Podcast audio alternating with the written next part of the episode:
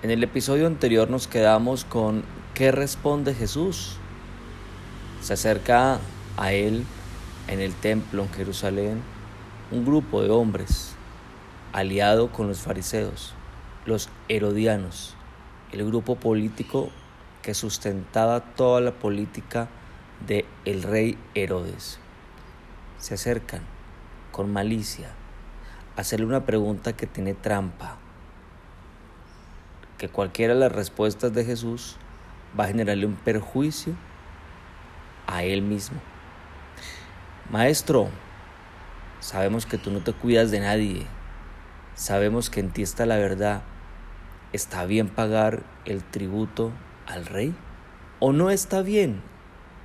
Si Jesús responde que sí está bien, está vendiendo sus principios, está dando un aval al rey Herodes y a toda la maldad de su gobierno. Y se dice que no, evidentemente le costaría su vida. Bienvenido entonces a este espacio de devocional diario. Estamos en Mateo 22, versículo 18 en adelante. Ten en cuenta tu libreta de apuntes y juntos estudiemos este devocional. Dice así el versículo 18. Pero Jesús, conociendo la malicia de ellos, les dijo, ¿por qué me tentáis, hipócritas? Así le responde Jesús. Les dice mirándolo a los ojos a ellos, hipócritas. Jesús se arma de valor, de manera clara, firme, les pregunta, ¿por qué me buscan la caída? Jesús no se va por las ramas, no, Jesús los confronta de una vez. Los confronta porque tiene la seguridad de lo que había en el corazón de ellos. ¿Qué había? Había malicia. Porque cuando alguien va adulando, también va con malicia. Porque cuando alguien quiere acabar con el otro y le hace trampas, ahí hay malicia. Jesús confronta a los herodianos, a los intocables, los confronta con lo que ellos tienen en el corazón. No les confronta de acuerdo a las leyes, a lo que es o no es lícito. No se mete con temas de gobierno, no se mete con temas susceptibles, no se mete en ciencias, tradiciones, costumbres de los hombres.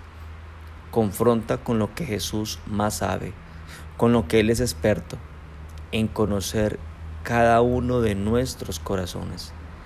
El que conoce nuestro corazón es el único que nos puede confrontar. Nadie más.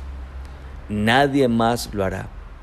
Jesús nos enfrenta a una guerra de egos, de quién sabe más o quién tiene la razón de discursos retóricos, de política, de leyes. No, Jesús va directo al corazón. Él siempre ve tu corazón. Él conoce las más mínimas intenciones de nuestro interior. A Él no se le escapa absolutamente nada. Él conoce cuál es tu motivación de acercarte a Él. Así como los herodianos, ellos se acercaron a nuestro Señor se acercaron con malicia. Desafortunadamente muchos que creen en Dios se acercan de igual forma a Él, se acercan con malicia, se acercan reclamando, exigiendo, con sed de venganza, demandando sus derechos, se acercan con falsedad, se acercan solo porque hay un incendio y necesitan un bombero que le apague su urgente. Y esto, Él lo conoce muy bien. Él sabe que en nuestro corazón, ¿qué hay cuando nosotros lo estamos buscando? Él sabe. Te acordarás unos episodios anteriores de dos ciegos, aquellos que el sano a pocas horas de entrar a Jerusalén. Ellos se acercaron con todo el corazón, se acercaron con necesidad, creyendo, rindiendo sus vidas a Él. Así hay que acercarnos a Él. Cuando tú te acercas a Él así, el Rey de Reyes te escucha. ¿Cómo te estás acercando a Él en este día? Y es bueno que te lo preguntes. Continuamos entonces con el versículo 19, dice, mostradme la moneda del tributo. Y ellos le presentaron un denario. Después de confrontarlos, después de regañarlos, después de ser enérgico con ellos, Jesús les da una instrucción, los manda. Los manda, el que manda, o sea, que tiene autoridad, ¿no? No solo los regañó, mira, míralo muy bien, los regañó, pero también los, los manda. Es como un papá. Así es Jesús. Este que estamos estudiando, el mismo que es misericordioso, que es paciente, que tiene gozo, este mismo es como un papá. Jesús paga bien al que mal le hacen. Así es Él. Él es misericordioso. Él no puede pagar mal por el mal que le hacen a Él. Para Jesús es imposible pagar con mal. Y eso pasa a un papá. Aunque los herodianos no sabían. Pero Jesús, como un papá, los regaña y luego los manda. Así es Jesús. Así es el carácter que nos enseña a nosotros también tener. Porque el que ama, escúchalo bien, el que ama puede decirle al que actúa hacia él maliciosamente, ¿por qué lo haces? Eso hace el que ama, confronta. Mientras que el que no ama no dice nada, se queda callado. Va y mejor le cuenta a otros. Así nos enseña Jesús. Así tenemos que ser de nosotros. No podemos conformarnos con ser igual a los demás. Tengo que ser igual a Jesús. Si hay algo que no está bien, lo confronto de una vez. ¿Qué es lo que está pasando? Eso es el que ama. La gente observa todo detenidamente. Escuchas, están atendiendo. Aquí yo haciéndolo un poco, poniéndole color a esta historia, es como si hicieran las apuestas. A ver qué dice Jesús. Unos dicen que sí, otros dicen no, Él va a decir que no. Vamos a ver qué dice Jesús. El que no, el que dice que no, no, pues Jesús no se va a hacer matar. Sí, no, no, Jesús no es tan bobo. Otros dicen, sí, Jesús, pues ojalá que diga que no es lícito pagar el impuesto para que hagamos una revuelta, una revolución. Habían diferentes opiniones. El ambiente estaba tenso ante esta pregunta, pero solamente había un protagonista, Jesús de Nazaret, el mismo que responde a la pregunta. Si te das cuenta, Jesús no la está omitiendo. Jesús no toma la excusa de la malicia de los herodianos para haber dicho, mira, si ustedes vienen con una buena actitud hacia mí, yo les voy a responder, pero con esa malicia, con esa grosería, yo no les voy a responder. No, Jesús no buscó esa excusa. Jesús responde. Y le responde a este grupo y les dice, muéstrame la moneda del tributo. Pues era un denario. Él la conocía. Jesús conoce el denario y conoce los estilos y los tipos de monedas. Estos herodianos estaban obligados a responderle a Jesús. Claro, tenían que responderle a lo que él les estaba mandando. Porque si estos herodianos le dicen, no, no lo vamos a hacer, estarían dándole la salida más fácil a Jesús. Porque en medio de esto, financieramente se sostenían ellos del pago del tributo. Ahora, estos hombres revisan su bolsa y encuentran la moneda del tributo. Ellos tienen estas monedas. Era una moneda, un denario. El impuesto entonces era la mitad de lo que se ganaba un jornalero. Recordará a los obreros de la viña que se les pagaba dos denarios por trabajar un día. Ellos mismos se la presentaron a Jesús, se la dan. Ellos entonces obedecieron a Jesús. Si te das cuenta, Jesús logró que ellos le obedecieran y aunque no lo reconocían como autoridad, le obedecieron. Y mira qué interesante, este grupo de hombres le obedecen a Dios, pero en su corazón tiene malicia. Esto a mí me prende como que alertas, porque nosotros podemos obedecer a Dios, a nuestro Padre, pero con malicia. Y entenderás entonces que por ahí no es. Volvamos al tema. Los herodianos le dan la moneda Jesús la recibe, versículo 20. Entonces les dijo, ¿de quién es esta imagen y la inscripción? Pues Jesús sabía la respuesta a esta pregunta. Jesús conocía la moneda. Claro que sí. Jesús sabía que evidentemente era un denario. Jesús sigue entonces dominando la conversación. Ahora les hace una pregunta. Primero los regaña, segundo los manda y tercero les pregunta. Esta pregunta ya no está dominada por ellos que interrumpieron la enseñanza de Jesús. Ahora estaba dominada por Jesús. Versículo 21 y 22 dice, le dijeron, de César. Y les dijo, dad pues a César lo que es de César, y a Dios lo que es de Dios. Oyendo esto, se maravillaron y dejaron, y se fueron. Así es Jesús. Así es Jesús.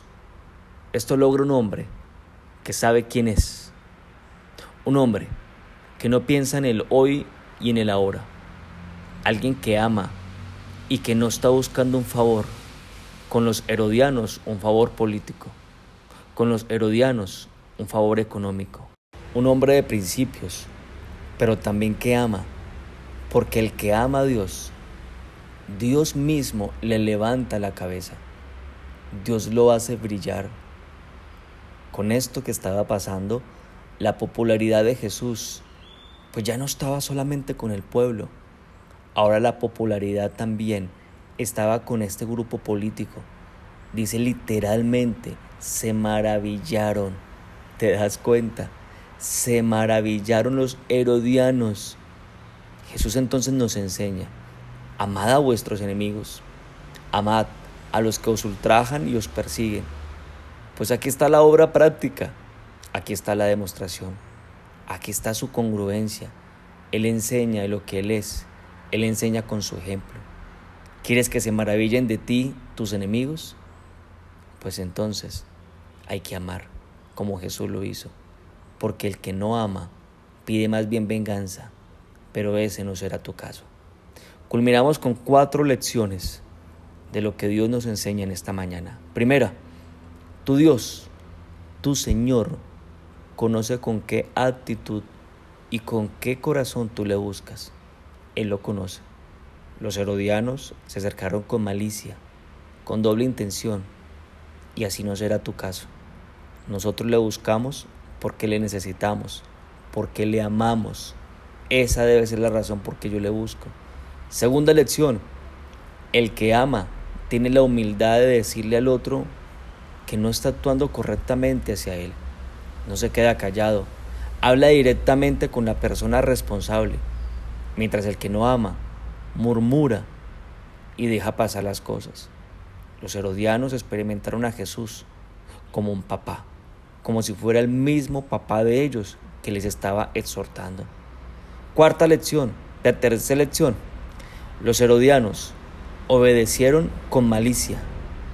Entonces yo tengo que cuidarme cuando le obedezco a Dios. He de hacerlo porque lo amo, no porque tengo una doble intención. Por ejemplo, en el tema financiero, muchos dicen, ay Dios, yo honro a Dios con mis recursos económicos para que Él me dé más. Y aunque esto dice la palabra de Dios, no es la motivación ni es la actitud correcta. Lo hago porque lo amo y lo reconozco. Cuarta lección, cuando amo, cuando sé quién soy, cuando yo conservo mis principios, mis enemigos se van a maravillar de mí, así como lo hicieron con Jesús porque el que ama a sus enemigos, el Altísimo, lo levanta y hace que lo admiren. Con esto en mente, te ruego que me acompañes y hagamos una oración para culminar este momento. Padre Dios, te damos a ti muchas gracias por la bendición de esta mañana, de este día, porque nos permites estar cerca a ti y cerca a tu corazón, porque nos permites buscarte y tener un corazón lindo para ti de poder escudriñar tu palabra. ¿Cómo no pedirte que tu palabra sea en nosotros? ¿Cómo no pedirte que disiernas en nuestro corazón y nos ayudes a entender si te buscamos a ti con una doble intención o te buscamos porque realmente reconocemos que eres nuestro Señor, nuestro Creador, pero también nuestro Padre? Eres de quien se sustenta nuestras vidas y te buscamos porque hay un amor genuino hacia ti eso es lo que quiero. Y eso es lo que queremos en esta mañana. Hoy entiendo, Padre lindo, la importancia de poder amar aún a mis enemigos. Hoy entiendo la importancia de no tener una doble intención y que cuando alguien la tenga hacia mí, también me es importante en amor confrontar con sabiduría como tú lo hiciste, Señor Jesús. Gracias, porque con todo esto le das identidad a mi vida. Me ayudas a entender quién soy yo. Soy un hombre de valor. Soy un hombre de valor no porque el mundo, la sociedad me dé el valor, es porque tú eres el que me lo da, porque sé quién soy, soy tu siervo. Ahora te pido tu bendición para este día. Que el Dios, que el Dios que sustenta y que levanta la cabeza ante tus enemigos, te bendiga. En el nombre de Jesús. Amén.